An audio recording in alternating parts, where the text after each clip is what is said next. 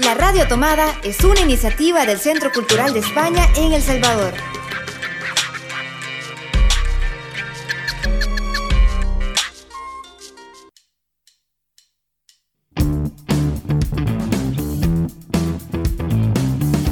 Estás escuchando Libertades.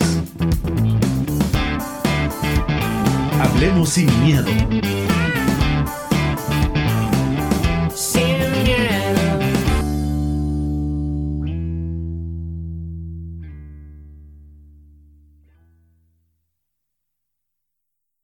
Según Freud, la emoción contiene dos elementos distintos.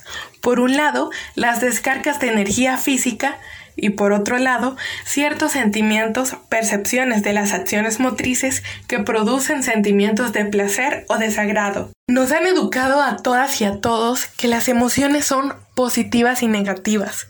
Las emociones positivas como felicidad y las negativas como odio, rencor, envidia. Esas emociones cuya expresión es políticamente incorrecta. Características que son esenciales en las emociones. Entonces, al aprender a categorizarlas, creamos juicios de valor cuando otro u otra expresa sus emociones. Entonces, la expresión de esta se vuelve políticamente correcta o incorrecta. Para esto tenemos que saber que todo lo que hacemos es político. Y como ya dijimos, hemos aprendido a clasificar emociones de acuerdo a escenarios, circunstancias, edades o hasta roles de género adecuados. Yo sé que más de alguna vez ustedes han sentido un ataque de risa en un velorio o una clase, o lloraron con algo que se supondría tenía que hacerlos reír. Eso, según los mensajes que nos han transmitido, es políticamente incorrecto. Pero ¿qué hay de las expresiones limitadas a edades, roles de género como la sensibilidad? Ver que un niño llora es normal, pero ver que un hombre llora en una situación que no sea un duelo o esté ebrio es porque es gay. Sin duda, emociones todos y todas tenemos. Y en este episodio nos vamos a permitir sentir valentía para hablar de ellas sin miedo. Bienvenidos y bienvenidas a nuestro segundo episodio de Libertades. Hablemos sin miedo. Soy Germail Morataya y es un gusto estar con ustedes una vez más.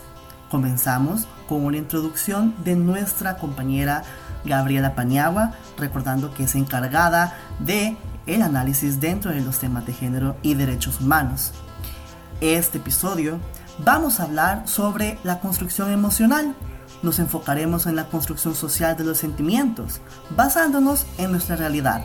Vamos a tomarnos el tiempo de analizar cómo nos vemos limitados y limitadas a expresar nuestros sentimientos, en cómo nuestras emociones pueden tener etiquetas y estas se pueden convertir a ser políticamente incorrectas.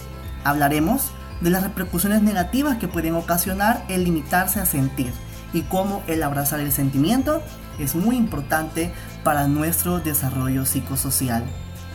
Y bueno, vamos a comenzar con nuestro segundo episodio con nuestra sección Reflexiones. Bienvenidos y bienvenidas a nuestra sección de Reflexiones. Como en la introducción hemos mencionado, nuestro tema a analizar es la construcción emocional, cómo la sociedad, como el sistema, nos hace encajonarnos en una sola personalidad, o mejor dicho, a no abrazar el sentimiento y a también a inhibirnos a sentir. Todo esto dentro de factores sociales, factores de temas de género, los cuales vamos a tocar este día, presentando a Gabriela Paniagua, ya antes mencionado, ella está a cargo del análisis de temas de género y derechos humanos. ¿Cómo está, Gaby? Hola, ¿qué tal, German? Estoy muy bien y muy feliz de la respuesta que tuvimos por el primer episodio.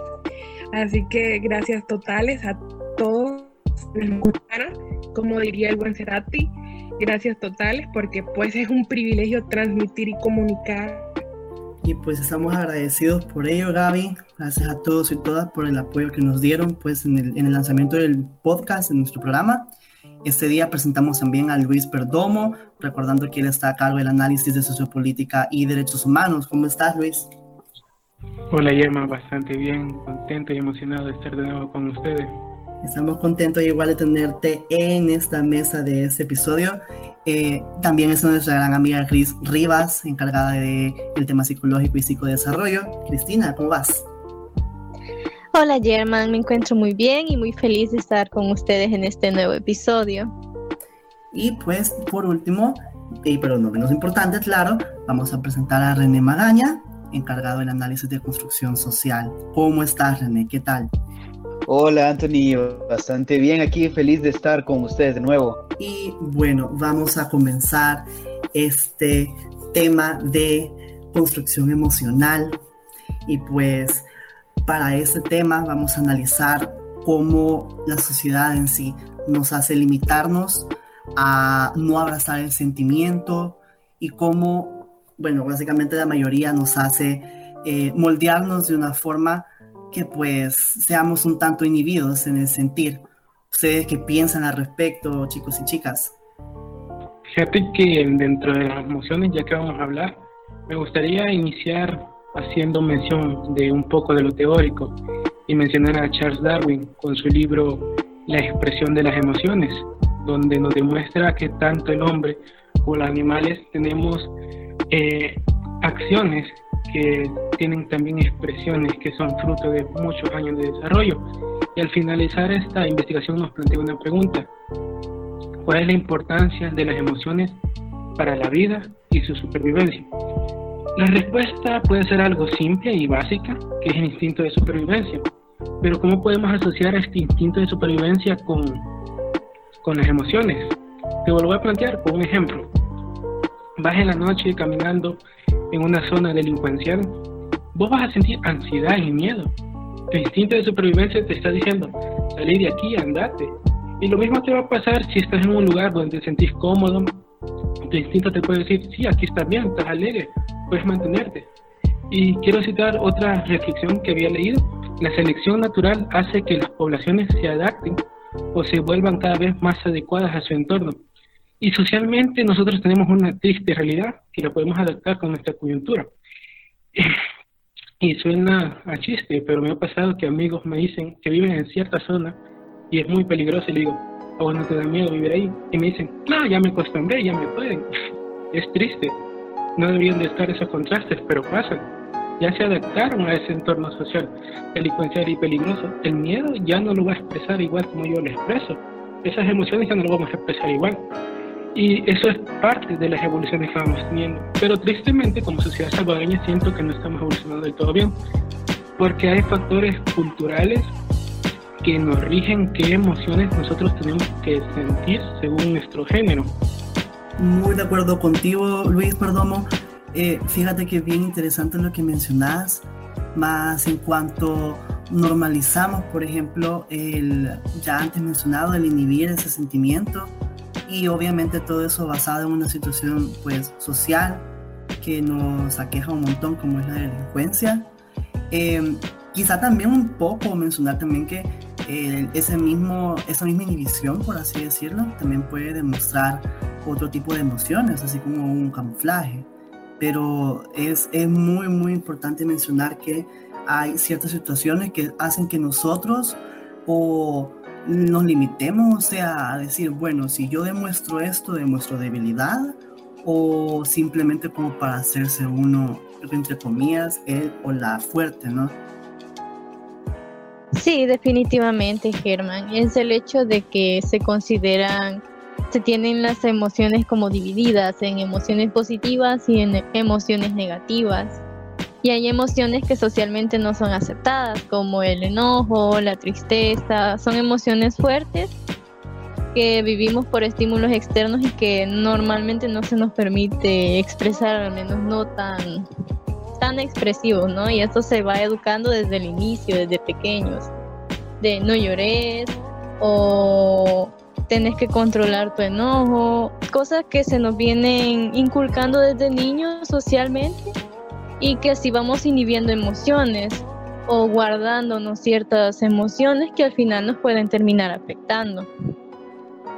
Sí, fíjate, ahí lo que menciona, lo que menciona Chris Rivas es bien interesante también, porque sí es cierto que nos enseñan bastante a eh, esta frase de controlar tus emociones, ¿verdad? No te enojes y todo eso, pero en realidad no es como, no es que te estén diciendo controlar tus emociones tal cual, sino más bien como deja de joder y ya, ¿verdad? Porque eh, las emociones son vistas como de esa manera, ¿verdad? Como, como algo que hace estorbo a los demás y lo único que tienes que hacer con ellas es omitirlas. Y cuando, cuando dijiste eso, Chris, a mí me, me, resonó bastante porque dije, puy, es cierto, y cuántas veces nosotros no hemos estado ahí también con niños chiquitos diciendo que dejen de hacer berrinches, ¿verdad? Porque es que para el adultocentrismo esto es así, ¿verdad? Que eh, al final eh, lo que estamos buscando no es que los niños entiendan sus emociones y aprendan a controlarlas, sino que simplemente dejen de molestar, ¿verdad? Que dejen de hacer bulla. Y yo creo que desde esa aproximación, eh, desde ese momento es que vemos las emociones de una mala manera, ¿verdad? Y luego crecemos con esta idea de que las emociones es algo que es solo para nosotros, que se tiene que guardar y que expresar emociones a otra persona va a ser molesto para las demás, ¿verdad? Eso es lo que yo pienso. Y qué interesante la postura de Chris y lo que dice René, porque justamente controlar las emociones es sentirlas, pero no aprendemos esto hasta que hacemos un gran trabajo de introspección. ¿Y cuántas veces pasa de que nos llaman imprudentes por querer reírnos en un, no sé, en un escenario que no es el adecuado? para demostrar felicidad o para reaccionar con una risa. Y a veces esto me hace mucho ruido porque a todos y a todas nos pasa de que de pronto queremos llorar o queremos reaccionar con una emoción que es llamada negativa, pero nos tenemos que abstener o reprimir porque no podemos molestar a nuestro entorno o tenemos que pedir disculpas para poder expresarnos. Eh, definitivamente, estoy muy de acuerdo con Gabriela en el hecho de que es muy difícil poder expresar una emoción plenamente en estas sociedades como que como lo que decía René, molesta a todos los demás la expresión de la emoción de uno mismo, ¿no? Es a mi parecer, yo siento que lo que hace falta es un buen sistema de educación emocional para que uno comience a desarrollar sus emociones, a conocerlas y a expresarlas libremente, porque es algo muy normal y muy necesario para el ser humano. Citando un poco de lo que hablamos en el primer episodio, o sea, la educación emocional, y mejor dicho, en, en este caso entrando en un ámbito de educación inicial, las emociones, al menos aquí en, nuestro país, son, como dice Gabriela Paniagua, algo en lo que tenemos que pedir disculpas. Y pues eso es lo que causa una sociedad que no sea eh, humana, que se le quite la humanidad a la emoción. Somos cálidos como salvadoreños y salvadoreñas, sí, pero en cuanto a emociones, siento que hace falta un poco de esa palabra, la podemos marcar en negrita, empatía, ser un poquito más humanos, tener esa humanidad por dentro, ser un poco más sentimentales y tener ese contacto, ya sea con, con la conciencia, el alma, la mente. Siento que es necesario que nos demos cuenta de eso. Claro, porque hablando sobre la conciencia, yo no sé ustedes, Luis, René, German, cómo han sentido en toda su vida cuando les han instruido, por ejemplo, no reaccionar ante un determinado estímulo, porque son hombres. A mí realmente el género desde la educación temprana sí me afectó, porque desde pequeño me reprimieron algunas emociones, sobre todo el expresar el sentimiento de la tristeza. Eh, me pasó que cuando pequeño eh, me decían por llorar, pero por otras causas, no de tristeza, sino que de dolor me golpeé. porque llora? No es hombrecito. Siempre me lo marcaron. Y a medida fui creciendo, siempre expresé la felicidad y más que todo, porque es lo común que te dicen si sos hombre y no puedes expresar el sentimiento o la emoción de la tristeza. Y llegué a cierto punto, y ya que está Yerma aquí, porque lo pasé con él una situación algo parecida, la voy a comentar. Eh, llegué a un punto ya que sentía bastante tristeza y yo con mis amigos no la expresaba, porque yo me sentía raro de hablar de mis emociones. Y llegó un punto donde Yerma me decía, ¿y qué te pasa? ¿Por qué no me respondes? ¿Por qué no hablas? Y yo, de verdad, no hablaba. No hablaba con él. No hablaba. Y llegamos a un punto donde eso afecta no solo a mí, sino que el círculo de mis amigos afecta a las otras personas que están. Y entonces se llega a un punto donde hay que conocer cómo tenés que expresar tus emociones. Entonces sí, me fui bien cohibido a la hora de expresar mis emociones y vine a descubrirlo ya hasta una etapa adulta abonando a la respuesta de Gaby, bueno, en mi caso, yo básicamente toda mi vida he crecido con mi mamá y con mi hermano. Y pues al menos puedo considerar que eh, dentro de ese núcleo no ha habido como una limitante en donde yo diga no voy a llorar por eso, no voy a llorar por aquello. De hecho fue el contrario, o sea, se me permitió hacer eso. Pero pasó algo muy interesante cuando comencé eh, la etapa escolar y todo eso. Eh, pues diferente es eh, cómo a vos te educan en casa a cómo a otras personas nos educan en casa, ¿no? Y pues de ahí yo veía que a veces la sensibilidad con la que yo manejo, porque yo soy sensible y pues lo, lo, lo digo eh, a veces esa sensibilidad pueda llamar la atención de otras personas, de otros niños, otros chicos, por así decirlo, y pues de ahí empiezan como que las burlas, de ahí empiezan como el, el no normalizar eso, el decir como, uy, o sea, que, que ¿por qué? Pues es niño, ¿ve? Y, ahí empieza toda ese tipo de, entre comillas, repercusión. Es donde mi susceptibilidad, o sea, empezó como a crecer y es como empezar a, a decir en voz alta, bueno, ¿y por qué me están ¿Y qué pasa? O sea, al final, cierta, no, no puedo decir violencia, pero cierto enojo también creció en mí, por así decirlo. Y ya luego obviamente se fue disipando porque uno cuando va creciendo obviamente va madurando, dependiendo en qué tipo de espectro está, obviamente. Y ahora pues la sensibilidad básicamente es algo esencial en mí y creo que la mayoría de gente conoce eso. Sí, fíjate que respecto a eso de, o sea, de cómo, de cómo el género jugó un papel en el desarrollo de las emociones, creo que sí fue bien inevitable, fíjate, no por, no a nivel institucional, como dice Luis, que realmente fue así como, como te golpeas y no lloras, ¿verdad? No, no tanto por un tema de emociones, sino porque desde, o sea, realmente llorar por un golpe no sé qué tan emoción sea, pero yo lo veo más como un reflejo, ¿verdad? Puyo, o sea, realmente lloras por el dolor, ¿verdad? Y este, y lo que sucede es que yo recuerdo cuando estaba en primaria, que este, yo, este, yo siempre me, me, me, consideraba una gran onda porque de todos mis compañeros yo había sido el único que nunca me había visto llorar porque este porque nunca me había golpeado tan fuerte como para hacerme llorar, ¿verdad? Y, y o sea, ese, ese, tipo de cosas, pues, pero es como, como que yo mismo decía, pues, que llorar, llorar no es este. Eh, llorar no es algo, no es algo de hombres, ¿verdad? Por así, decirlo. Y yo crecí con esa idea mucho eh, a través de los años, ¿verdad? A tal punto que incluso eh, te vas dando cuenta que la, al menos en el ambiente de los varones, por así decirlo, ¿verdad? Eh, la, para poder ser aceptado o formar parte de los demás, tenés que adoptar una actitud medio ruda, ¿verdad? Yo recuerdo que para ir por allá en quinto grado, a mí, no, a mí me dejó de, de, de gustar jugar fútbol. Y este, y bueno, bien recuerdo cómo la gente, cómo mis compañeros me empezaron a hacer de lado, porque eh, no tenía la actitud ruda para jugar fútbol, ¿verdad? O sea, yo prefería hacer otras cosas en el recreo. Y, este, y, de alguna manera eso te condiciona mientras vas creciendo, ¿verdad?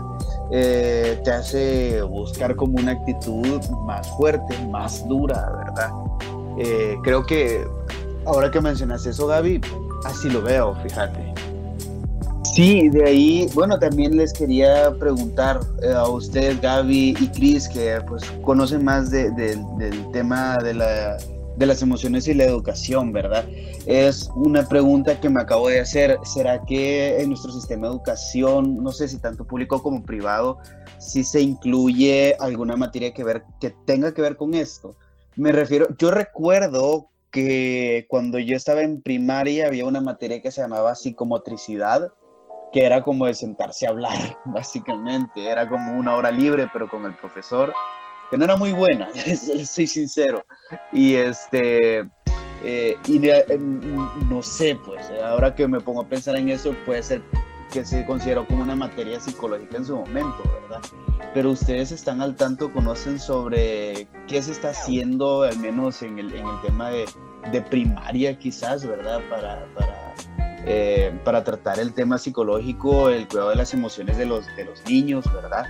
O, o de repente si hay, no sé, si, si recientemente eh, nuestro sistema de educación ha contemplado de alguna manera el estudio de las artes como una forma de expresión emocional, porque sí sabemos que el lenguaje se ve en las artes, ¿verdad? Creo que hasta en sociales se ven, que es la pintura, el teatro y todo eso, pero no es como que te involucren realmente en eso, ¿verdad? Desde una perspectiva como expresate, sino más bien como aprender quiénes fueron estas personas, ¿verdad? Eh, entonces, pues ahí no, no sé si ustedes como consideran que en el sistema de educación actual se aborda de cierta manera o de una manera sana, por así decirlo, las emociones de los, de los jóvenes? Pues realmente en lo personal siento que en el sistema educativo público, en el nacional, no, no realmente. Hay mucha deficiencia en ese tema. Y lo vemos más reflejado en el tema de que en el sistema público no hay un psicólogo escolar, no hay nadie que lleve la salud emocional de los estudiantes. Primero. Y segundo, creo que no está contemplado en el sistema una materia que, ayude a las personas a desarrollar sus emociones. Bueno, para responder tu pregunta, René, como educadora, puedo decirte de que sí existen contenidos que abordan la inteligencia intrapersonal e interpersonal en los planes de trabajo del MINER. Sí, y se abordan desde educación parvularia, media, básica y superior. Aquí el tema es el abordaje, que es todo un espectro. ¿Por qué? Porque si ustedes se recuerdan, en moral y cívica, en materias como orientación para la vida, no se abordaba de una forma correcta por los especialistas o por los educadores. Y no me refiero a forma correcta desde este sentir y este entender de notas o de récord, sino de el impacto que podía generar en los y las estudiantes. Desde ahí lo pienso. Y aquí es en donde se necesitan reforzar, no solo a nivel de educación y no solo a nivel de niveles, valga la redundancia, sino desde adentro, desde el área de organización, de la docencia misma. Y bueno, esa es mi respuesta.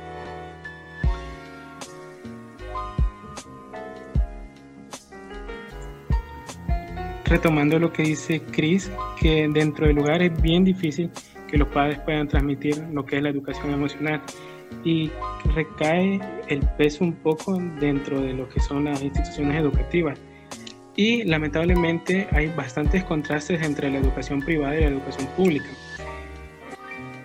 Dentro de los colegios se presenta a veces eh, educación que te da acompañamiento psicológico, pero en las escuelas públicas hay varios programas de organizaciones internacionales que te brindan ese acompañamiento de educación emocional y psicológica, pero lastimosamente no son todos los, las escuelas que tienen esa oportunidad. Eso tendría que ser un trabajo ya muy, muy, muy, muy grande eh, con nuestro sistema educativo de implementar programas de estudio que involucren el conocimiento y la educación de las emociones y que agreguen una área psicológica En cuanto a lo que dice Luis Perdomo, eh, la verdad que está en todo lo cierto, aunque también pues yo siento que el tema de cooperación, bueno, más que todo con el sistema educativo público, tiende a tener un gran papel. Hubo un tiempo, bueno, no sé si se dieron cuenta de eso, chicos y chicas, que eh, habían programas, por ejemplo, que le decían programas Glee, que o se incitaban a la creatividad musical de la persona y también que eh, los ponían como en clases de baile, etc, etc. Y eso estando en un eh, sistema público. Claro, también la cooperación internacional tuvo que ver mucho. Ahora es importantísimo mencionar cómo las artes, al menos para mi ver, eh, puede ser una puerta enorme para la sensibilidad humana. Llamémosle poesía, llamémosle canto, composición, pintura. O sea, es una gama amplia para poder eh, abrir esa puerta de sensibilidad también a la persona, que sea más humana, ¿no? Definitivamente, y eh, estoy completamente de acuerdo en el tema de el arte ayuda a la expresión de las emociones, es técnicamente y por eso es que a veces él toma como la expresión del alma. Es una parte que además de ser agradable a la vista, al oído y a la mayoría de sentidos, se muestra lo más puro de parte de cada persona, sus emociones más profundas. No sé qué piensan los compañeros al respecto. Sí, fíjate que yo estoy completamente de acuerdo con eso. La verdad que, eh, ¿sabes? Era lo que, lo que les mencionaba también, que cuando hablamos de arte en educación se suele abordar como una perspectiva bastante teórica.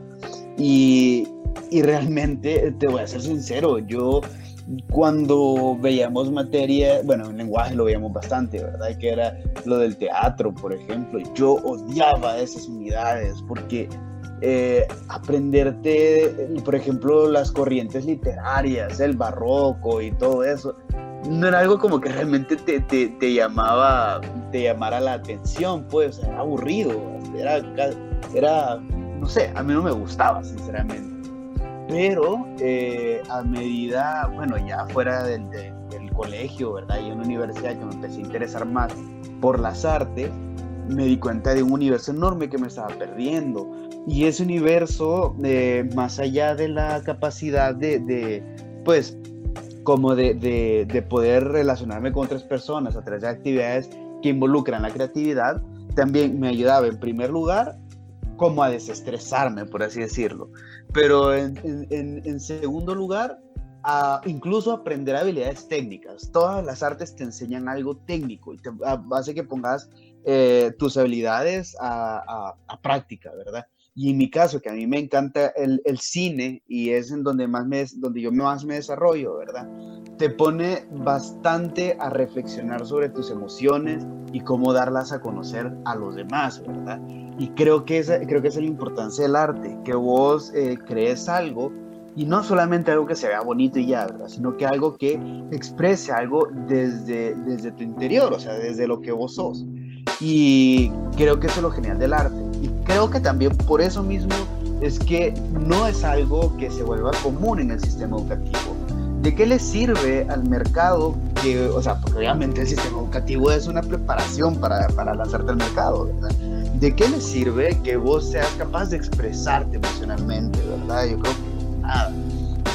Y, este, y en ese sentido creo que se fomenta el hecho que inhibas tus sentimientos, lo que a la vez también eh, afecta en el futuro a tu desarrollo profesional.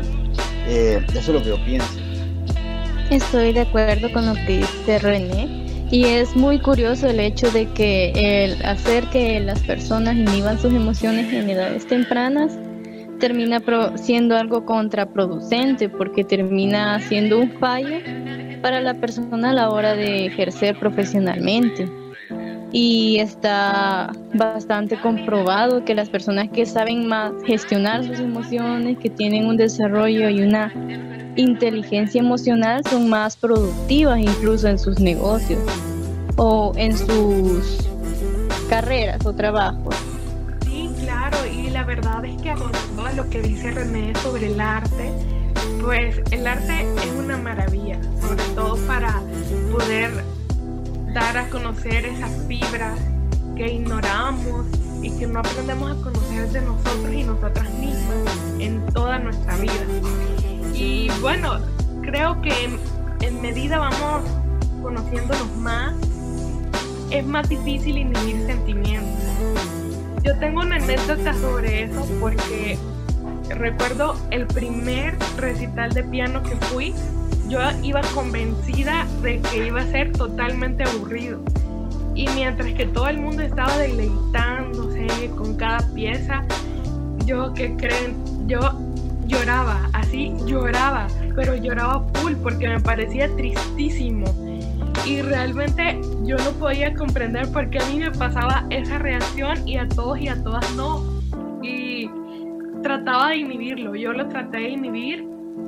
Tiempo después comprendí por qué y ahora pues realmente estoy encantada con cada recital, con cada concierto, porque ya lo puedo disfrutar mejor, ¿saben? Yo siento que sería súper bueno, sería súper bonito. O sea, yo en cuanto a, a, a inhibir el sentimiento, al menos en mi caso, pues me ha pasado varias veces. Si digamos hablamos de algo cinematográfico, algo teatral, yo a veces me, contenía más que todo por lo mismo de ¿y qué van a decir? ¿y qué van a decir? Eh, siempre entrando en un tema de género, siempre entrando en, lo, en, la, en la parte de la pena. Y o sea, la verdad, la vergüenza y la culpa. Entonces es como, eh, me, me, puse a pensar ya como mis 16, 17 años, hace mucho tiempo, eh, que, que sí, que por qué, o sea, yo, yo hacía eso en realidad, que por qué, o sea, o sea, no estoy, no estoy matando a nadie, no estoy robando a nadie, simplemente estoy expresándome.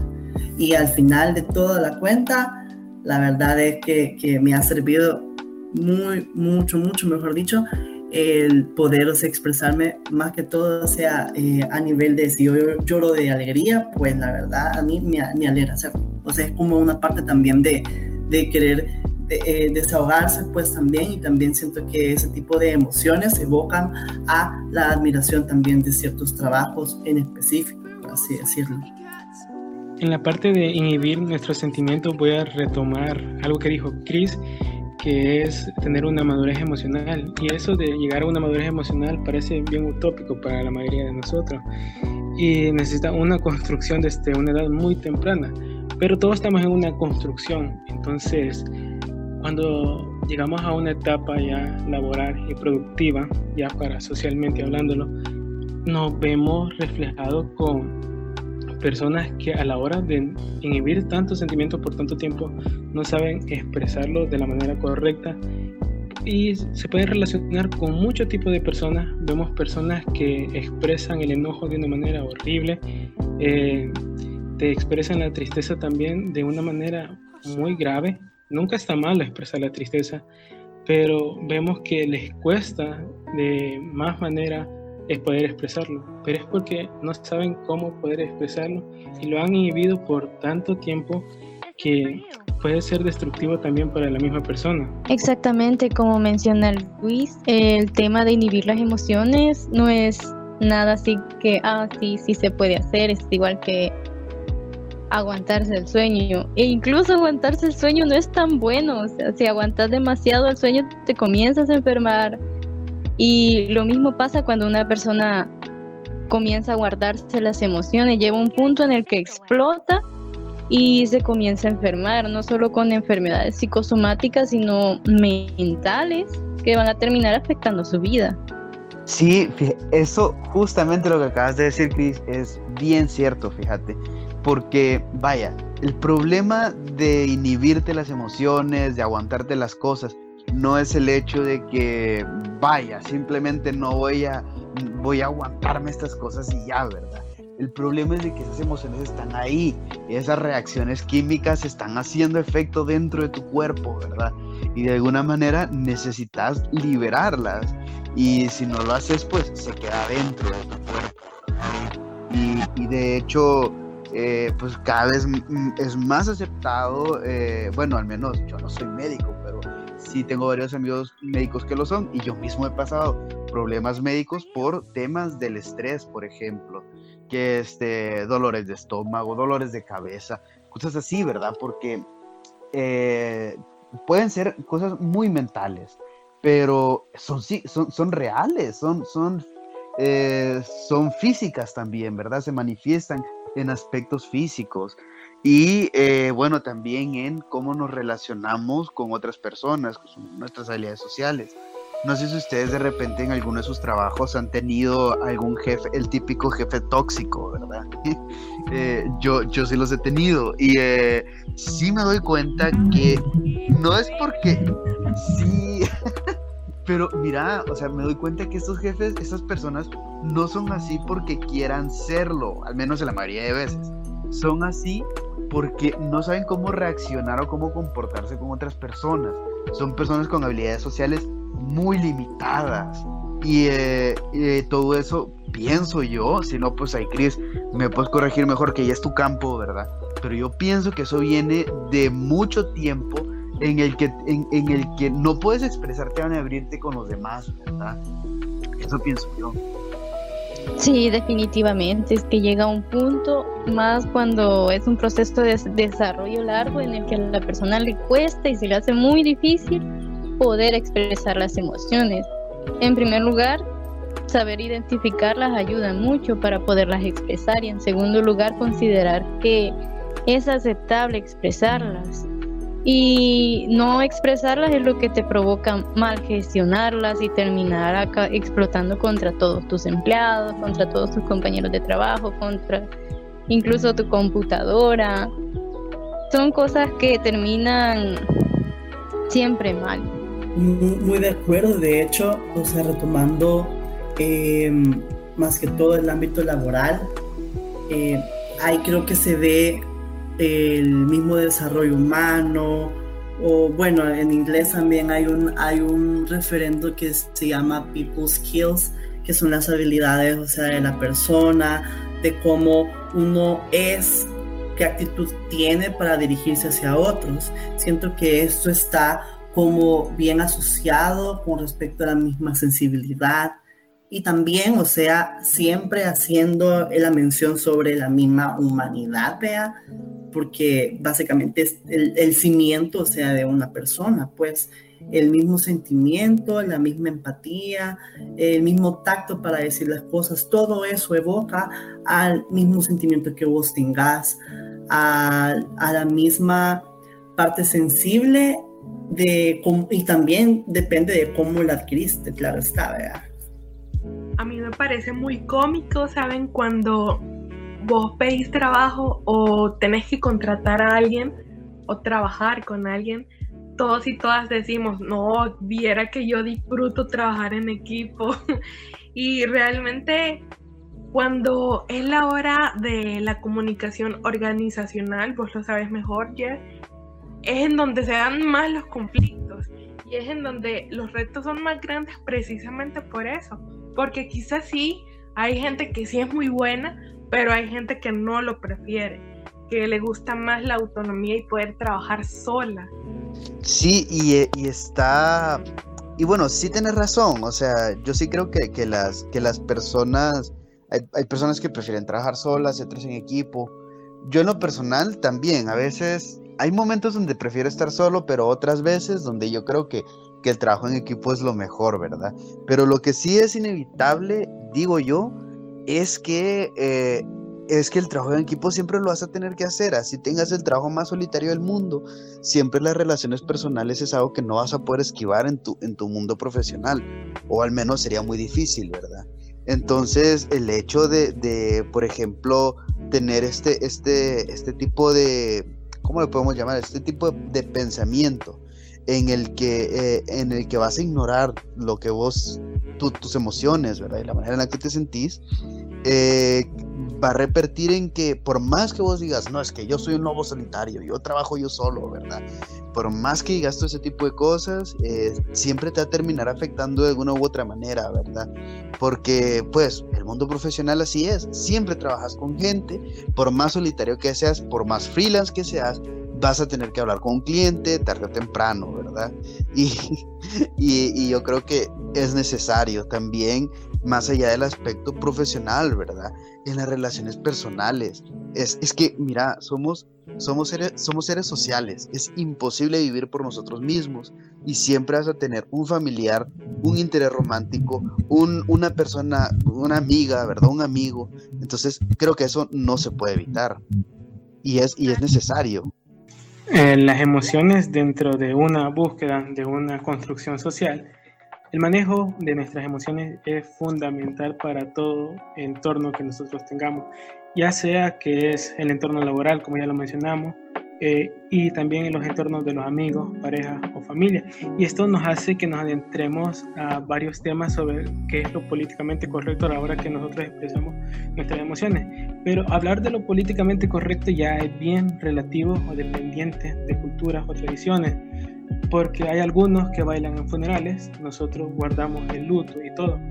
Y a veces estas situaciones, al no saber cómo reaccionar, nos presentan algunos mecanismos de defensa y esto también va de la mano de la evolución emocional que tenía Darwin. Voy a poner un ejemplo sobre los perros. Los perros, cuando viene un perro más grande, se tira de panza y se hace el indefenso. O sea, no, no me dañes. Entonces nosotros también tenemos algunos mecanismos de defensa, como la risa ante el miedo. Definitivamente, y es muy interesante cómo el cerebro reacciona a diferentes estímulos. Nosotros sabemos que el estrés te puede provocar enfermedades graves, no solo mentales, sino físicas. Y el cerebro tiene su propio mecanismo de defensa ante este estímulo, que es la risa, como bien mencionaba Luis, que te ayuda a liberar ese estrés y a evitar estas enfermedades que pudiesen desarrollarse. Por supuesto, porque bueno, yo creo que la gente que está relacionada o que se expone a muchos estímulos cada día. Por ejemplo, la gente que trabaja con clientes, ya sea presencial o virtualmente, es un estímulo tras otro estímulo, tras, otro estímulo. Y pues ya a mí siempre me ha parecido interesante porque somos seres distintos, tenemos temperamentos diferentes, pues reaccionamos de maneras distintas y en cuanto llega una capacitación en donde te dicen tienes que reaccionar así porque es acorde a tu trabajo, ¿qué haces? O sea, ¿qué haces cuando no sos ese tipo de persona, pero te tenés que adecuar porque tenés que aprender y tenés que desarrollar tu trabajo de la mejor manera? Y pues por eso es que vemos tanto estrés acumulado, cuando no sabemos cómo manejar las emociones. Y bueno, pues a veces se dan mecanismos de defensas, por ejemplo, ya lo decía Chris, reírnos en contextos donde no hay que reírse o llorar de pronto y que la gente pues etiquete esto, esta acción como rara. Eso es lo que a mí me parece muy interesante súper certero lo que dijiste, Gaby, y siempre eh, entrando en un contexto sobre abrazar el sentimiento. Yo cito una etapa de mi vida sobre abrazar el sentimiento en donde se me enseñó, se me enseñó a que el sentir va mucho más allá de decir estoy triste, estoy feliz, estoy enojado siempre entrando en el contexto también que el cuerpo siente, pues, pues siente todo, todas esas emociones y con ello siento que tenemos que darnos cuenta que abrazar ese sentimiento y decir yo me siento de esta forma es más que válido. Decir yo me siento triste, para muchas personas, bueno, hablando de un contexto social un tanto retrógrada, pueda que sea políticamente incorrecto, pero lo más importante es que uno sepa que uno está aceptando el sentimiento, su cuerpo le está dando ese espacio para poder esparcirse y al final de cuentas es lo que viene haciendo em, esa salud mental, creando una salud mental eh, plena, ¿verdad?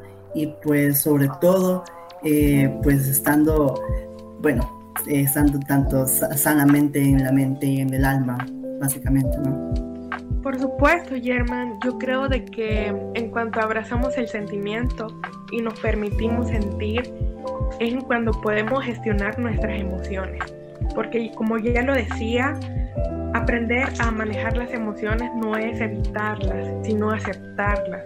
Y en esa aceptación viene qué somos nosotros y nosotras cuando nos permitimos sentir. Por ejemplo, hace días escuchaba a mi terapeuta decir, es que la ansiedad nos parece un monstruo cuando no nos conocemos, pero en cuanto nos conocemos y sabemos quiénes somos, la ansiedad ya no es tan amenazante, sino que la aceptamos, le damos la bienvenida y aprendemos de ella. Y entonces así puede irse. Y esto me pareció tan bonito porque en este año tan pandémico y tan raro, tan difícil, pues es en donde más ansiedad ha existido colectivamente. Y por eso creo que abrazar el sentimiento es importantísimo hoy por hoy. Y bueno, cerrando nuestro, bueno, nuestra segunda plática, nuestra segunda sección de reflexiones, siempre dentro del tema de construcción emocional, en donde pues comenzamos, ¿verdad? Básicamente desde los cimientos en un factor cultural en cuanto a las emociones y lo políticamente correcto e incorrecto.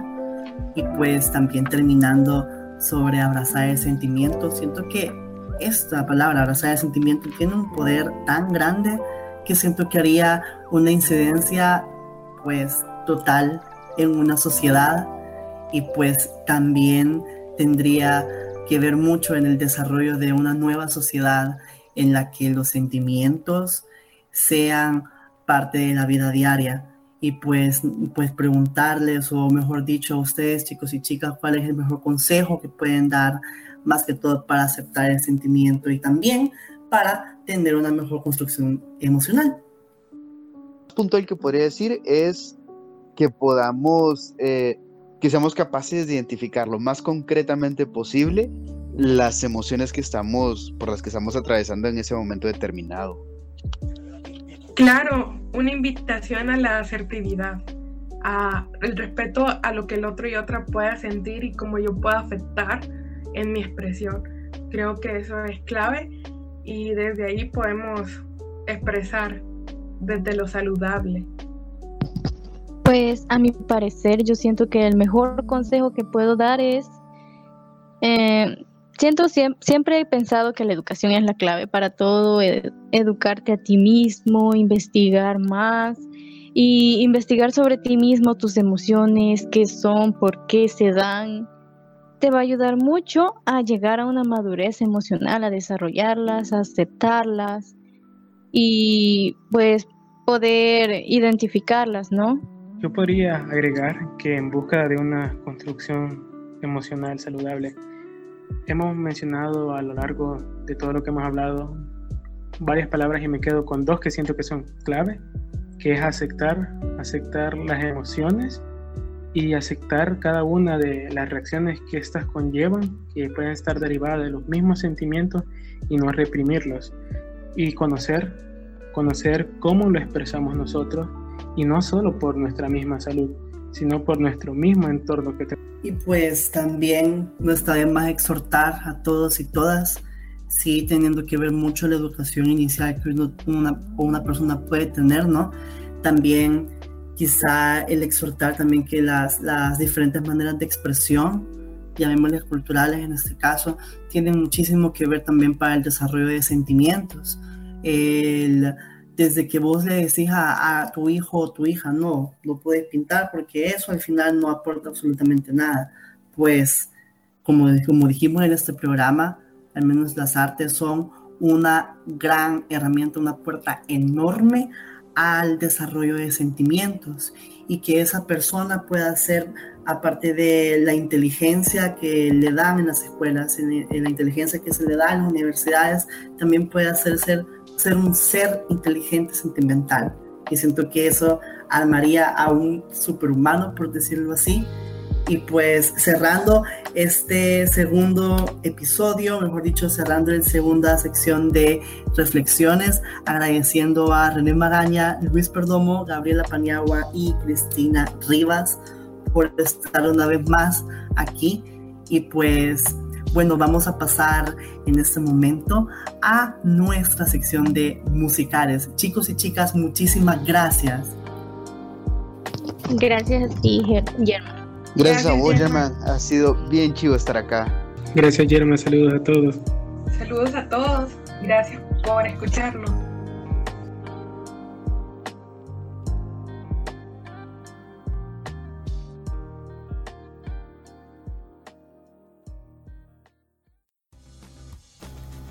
Y vamos a dar comienzo a nuestra sección de musicales.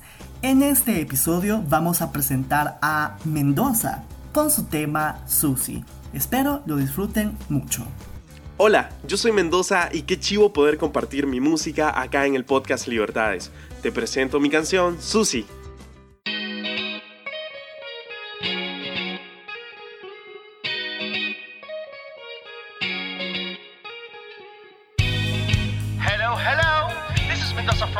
Salvador with his new song Susie. Nobody can miss this. Yo!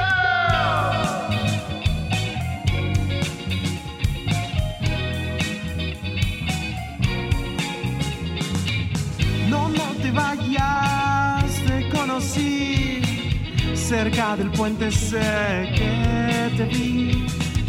Estaba sobre las plantas buscando dónde respirar y me mirabas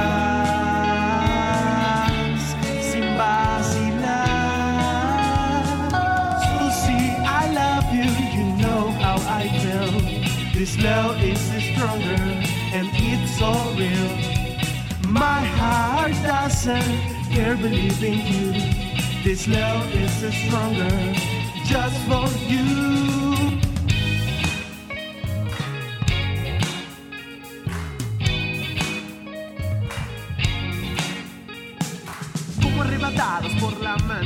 Buscamos un lugar decente. Te busqué por las veredas sin saber por dónde era. Te busqué hasta que supieras que podía tomar toda tu esencia. Miraba en la calle, me rebuscaba por encontrarte. Susie, I love you, This love is stronger and it's all real. My heart doesn't care believing you. This love is stronger just for you.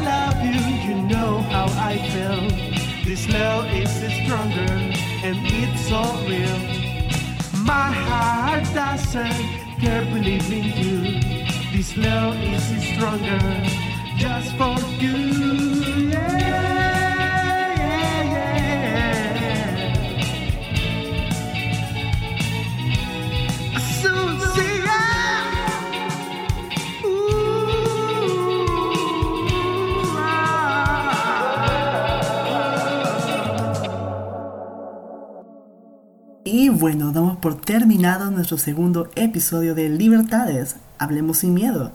Agradecido con cada uno de ustedes por estar con nosotros en este segundo episodio.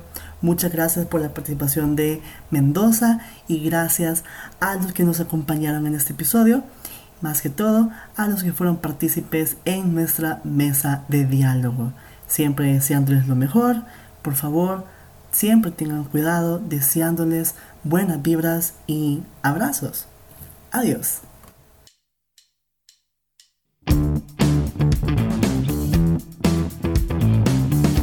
Estás escuchando Libertades.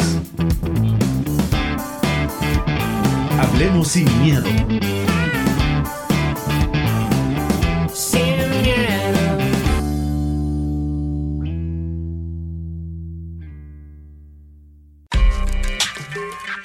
La Radio Tomada es una iniciativa del Centro Cultural de España en El Salvador.